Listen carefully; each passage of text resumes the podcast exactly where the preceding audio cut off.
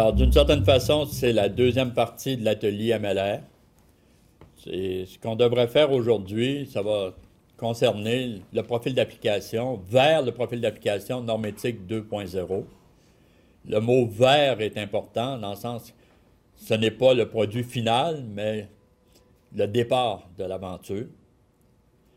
Vers un profil d'application normétique 2.0. Donc, l'objectif ce matin va se dérouler en deux temps. Après une introduction qui va être faite par Pierre-Julien Gay, je vais présenter la partie 2 qui sont le. Il y a des gens qui sont ici aujourd'hui qui n'étaient pas à la première partie lorsqu'on a parlé du MLR. Donc, essentiellement, la partie du MLR dont on a besoin pour parler du profil. Et ça va être très succinct. Ensuite, présenter le, profil, une première version du profil. Vous allez voir comment ça comment avec en utilisant l'approche, ce que les, gens disent ont appelé la charpente, plutôt que le cadre général. C'est une traduction qui est faite euh, probablement à Genève. Euh,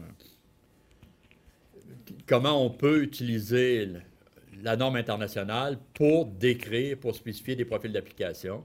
Et l'objet, c'est l'objectif, c'est de décrire à terme, d'ici probablement peut-être une année, un nouveau profil d'application pour normétique qui va bien sûr permettre le passage de normétique 1.2 à cette nouvelle version, donc qu'on puisse faire le transfert de façon automatique. Et ensuite, exprimer le profil en utilisant la, nouvelle norme internationale. Alors, je vais laisser Pierre-Julien faire la suite. Donc, essentiellement, euh, ma partie va consister à une petite introduction, donc l'historique euh, du profil normétique, voir un peu aussi euh, quelle est l'étendue des utilisateurs actuellement du profil en question. Alors, au niveau euh, historique, ben, tout a commencé en 2002 avec euh, un groupe de travail à, la conférence des recteurs et des principaux des universités du Québec qui souhaitait développer une méthode pour recenser les productions de matériel didactique, s'assurer qu'elles soient partagées, qu'elles soient reconnues, qu'elles soient diffusées. Ce groupe-là avait obtenu un soutien financier du ministère de l'Éducation à ce moment-là. Et euh, ils sont également allés chercher une subvention du Fonds de l'autoroute de l'information pour les, vieux de la vieille qui sont avec nous, qui, se souviennent de ce programme-là. Et l'idée, donc, c'était euh, de voir si on ne pouvait pas mettre en place un standard ou une norme pour décrire les ressources d'enseignement et d'apprentissage. Et euh, pour réaliser cette étude-là, ben, ça a été confié à Novasys, donc qui a produit un rapport qui est euh, la description normalisée des ressources vers un patrimoine éducatif. C'était la première version de Normétique 1.0 qui est basée sur euh, IEEE LOM, donc Learning Object for Metadata 1484. On s'est aperçu, lorsqu'on a commencé à les gens du terrain se sont mis à appliquer ce profil-là, on s'est aperçu qu'il y avait quelques petits ajustements qui étaient nécessaires. C'est intéressant de les regarder parce que c'est exactement le même genre de travail qu'on va faire à, partir d'aujourd'hui. Même dans la discussion, on va amorcer ce genre de réflexion-là, ce genre de questionnement-là. Ça va nous apporter à, prendre position. Si je ne me trompe pas, même je pense que Régent avait participé à, la révision d'au moins une de ces versions de, de profil Régent Jobin.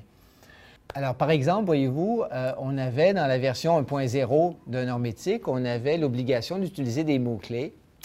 Et euh, on s'est dit, lorsque les gens utilisent une classification en forme d'idée ou de discipline dans la section 9 du LOM, on a une taxonomie qui est beaucoup plus précise que des mots-clés. Alors, pourquoi exiger en plus des mots-clés alors qu'on se donne la peine d'utiliser une taxonomie? Alors, on a rendu les mots-clés euh, facultatifs. En fait, ils, sont facultatifs si on utilise une classification. Si on n'utilise pas de classification, on doit utiliser les mots-clés. C'est le concept de requis conditionnel sur lequel on a peut-être l'occasion de revenir, un concept qui n'est pas, prévu dans l'homme. Dans, l'homme, on n'a pas ce, genre de qualificatif d'attribut. Euh, un autre problème qui est extrêmement important, lorsqu'on a commencé à mettre des fiches dans une base de données, on s'est rendu compte qu'il n'avait pas besoin d'identifier l'enregistrement de métadonnées. Il n'y avait pas d'identifiant unique pour, l'enregistrement, le, record. Alors ça, c'est absolument essentiel d'avoir ça euh, à partir du moment où on veut conserver des enregistrements de description de ressources. Au niveau du contexte 5.6, ce sont les niveaux scolaires. Alors, il y avait euh, toute la question de formation professionnelle, formation technique qui avait été laissée de côté.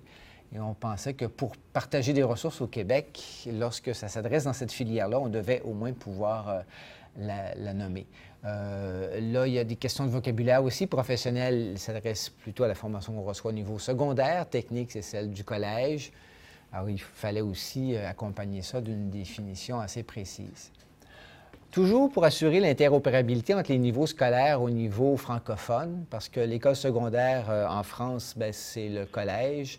Euh, en Belgique, c'est l'Athénée, puis en Suisse, c'est le gymnase. Pour qu'on arrive à se comprendre, on s'était dit peut-être ce serait intéressant d'avoir la tranche d'âge plutôt que le niveau scolaire, si on veut commencer à faire circuler des, fiches. Euh, il y avait eu, à un moment donné, la proposition de le rendre obligatoire, mais finalement, il est devenu euh, recommandé uniquement. Au niveau des droits, dans la version 1.0 euh, de normétique, on avait introduit notre propre vocabulaire. Je ne me souviens plus des détails exactement, mais ce n'était pas compatible avec le vocabulaire euh, du LOM. Et dans les principes du LOM, lorsqu'on utilise un vocabulaire local, on doit utiliser aussi l'équivalent du vocabulaire du LOM, justement pour des faits d'interopérabilité, que les gens puissent comprendre que, bon, alors, par exemple, si je mets cégep, ben, je dois aussi mettre dans le LOM enseignement supérieur pour que les gens qui n'ont pas mon vocabulaire puissent comprendre à peu près de quoi il s'agit. Alors, on est revenu au niveau des droits avec euh, le vocabulaire et on s'est dit aussi, dès qu'il y a des droits, parce que c'est un peu curieux, dans le LOM, on a 6.2 droits, c'est oui et non, et 6.3, c'est la description des droits associés. Alors, on s'est dit, bien, dès qu'on met oui à 6.2, ben, on doit aussi documenter 6.3. Ça, c'était la, la première révision qui a été faite en 2005. On en a fait une autre aussi en 2008. Alors, euh, on avait un élément qui est la date de contribution. Alors, dans plusieurs cas, lorsqu'on documente des ressources qui ont déjà été produites il y a quelques années, qu'on trouve sur le web, etc., on n'arrivait pas à trouver l'information. Donc, on introduit la valeur non disponible, qui n'était pas permise euh, autrement. Au niveau des ressources pédagogiques, on a beaucoup travaillé sur un vocabulaire étendu. On aura peut-être l'occasion d'y revenir dans la, partie discussion.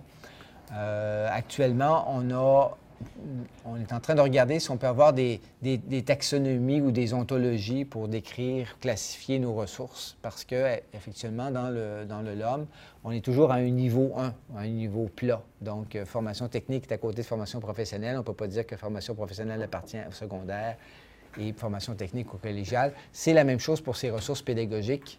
On les a comme définies à un deuxième niveau, mais sans la structure de l'homme ne permet pas de supporter ce, type de taxonomie. On a eu un, succès d'estime lorsque la Colombie-Britannique et le Nouveau-Brunswick se sont intéressés à normétique pour décrire, euh, utiliser dans leur banque de ressources. Alors, le contexte était obligatoire avec notre vocabulaire. On devait utiliser cégep, école secondaire. Et évidemment, euh, cégep euh, au Nouveau-Brunswick, c'est plutôt des collèges communautaires. Donc, le vocabulaire, on a, dit, bon, ben, c'est plus obligatoire d'utiliser un vocabulaire, euh, dans les types de relations, bon, on avait recommandé conditionnel, c'était vraiment l'état le plus bas. Alors, on l'a remonté d'une coche, on dit, bon, c'est quand même recommandé. On suggérait de dire cette ressource-là est un sous-ensemble ou provient d'une autre ressource. Et enfin, euh, le 9.2.2 entrée, c'est un élément de classification et c'est en lien avec les mots-clés qu'on a vus tout à l'heure. Lorsque, effectivement, on a idée ou discipline, on devrait documenter cet élément-là de façon plus précise. C'est l'idée d'une taxonomie. Une taxonomie, un peu, c'est un, système de classification habituellement hiérarchique. Euh, par exemple, pour euh, représenter un domaine de, de connaissances, mais euh, ça s'arrête là, ça s'arrête à une arborescence. Tandis que dans une ontologie, on va avoir des liens. Ceci est l'équivalent de ou est préalable à ou est le contraire de, et ça permet à ce moment-là des utilisations sémantiques. On n'en est pas là, mais on a prévu dans MLR, effectivement, l'utilisation de SCOS pour pouvoir euh, tenir compte de tous les types de classifications dont on a besoin, entre autres au primaire, secondaire, c'est qu'il y a toute une arborescence en fonction des programmes. Et ça, ça doit être rendu d'une certaine manière. C'est l'idée. Donc, les taxonomies, c'est le point d'entrée, si on veut, là, pour l'instant. Quelques utilisateurs du profil normétique, disons qu'on a eu euh, un soutien du MELS, mais on a aussi une pression du MELS parce qu'ils avaient, avaient, payé pour, euh, pour développer le profil. Et euh, nos tordeurs de bras au niveau collégial ont été particulièrement efficaces. Alors, euh, vous avez évidemment les gens du CCDMD, euh, le Cégep à distance, InfiRessources, qui est un groupe d'infirmières retraitées euh, qui a une banque d'au-delà de 20 000 ressources qui ne correspondent pas tout à fait à des ressources d'enseignement d'apprentissage, mais ils ont eu la, patience et la gentillesse de sélectionner celles qui correspondaient à ça et de les fédérer à travers le système Eureka. la POP, le Déclic, qui est une plateforme semblable à Moodle, euh, ProfWeb, qui est plutôt, lui, un client qui utilise les données qui sont euh, rassemblées dans, Eureka et dans les répertoires. Un projet euh, sur les connaissances en technologie chez les étudiants et chez les professeurs, savoir-faire TIC et, projet Inutic. Au niveau secondaire, primaire, secondaire, Télé-Québec, une banque de 2000 vidéos éducatifs le projet STAR, euh, commission scolaire des Mille-Îles, commission scolaire de l'île de Montréal, euh, une série de banques vidéo. Euh, le référentiel Murea à la GRIX. Le projet Eureka. Le projet REA-UQ. je pense que c'est quatre universités, Rimouski, Trois-Rivières. C'est l'ensemble. Presque l'ensemble des universités du Québec. De l'Université du Québec. Tout le monde n'a pas nécessairement un répertoire, mais chacun y participe à différents niveaux. C'est ça. Je pense qu'il y a une collection euh, d'outils généraux, puis il y a une collection euh, mathématique. Mathématiques, à partir de Chicoutimi. Euh, le projet Ampère, qui est un projet primaire-secondaire développé à l'Université Laval, et du Raphaël à l'Université de Moncton. La Banque de l'espace éducation du ministère des Ressources naturelles et de la faune et la Banque d'activités pédagogiques de la SELF. Alors, donc, il y a quand même un bon niveau d'adoption du profil normétique avec Pierre Julien, on a commencé à regarder qui utilise Normétique euh, au Québec et ailleurs. Puis essentiellement, on ne sait pas vraiment. Ça, c'est une liste. Euh, c'est une liste, mais on ne sait pas dans les faits. On, a regardé sur le site de Normétique qui date d'un certain temps, qui n'a pas été mis à jour depuis un certain temps. On a eu des noms, ceux qu'on connaît personnellement. Mais je pense qu'il faut peut-être qu'il faudra mettre en place un mécanisme, on y reviendra à la fin, pour essayer que les gens nous le disent pourquoi on a fait MLR, la norme internationale, puis pourquoi on l'a fait de la façon comment on la développe?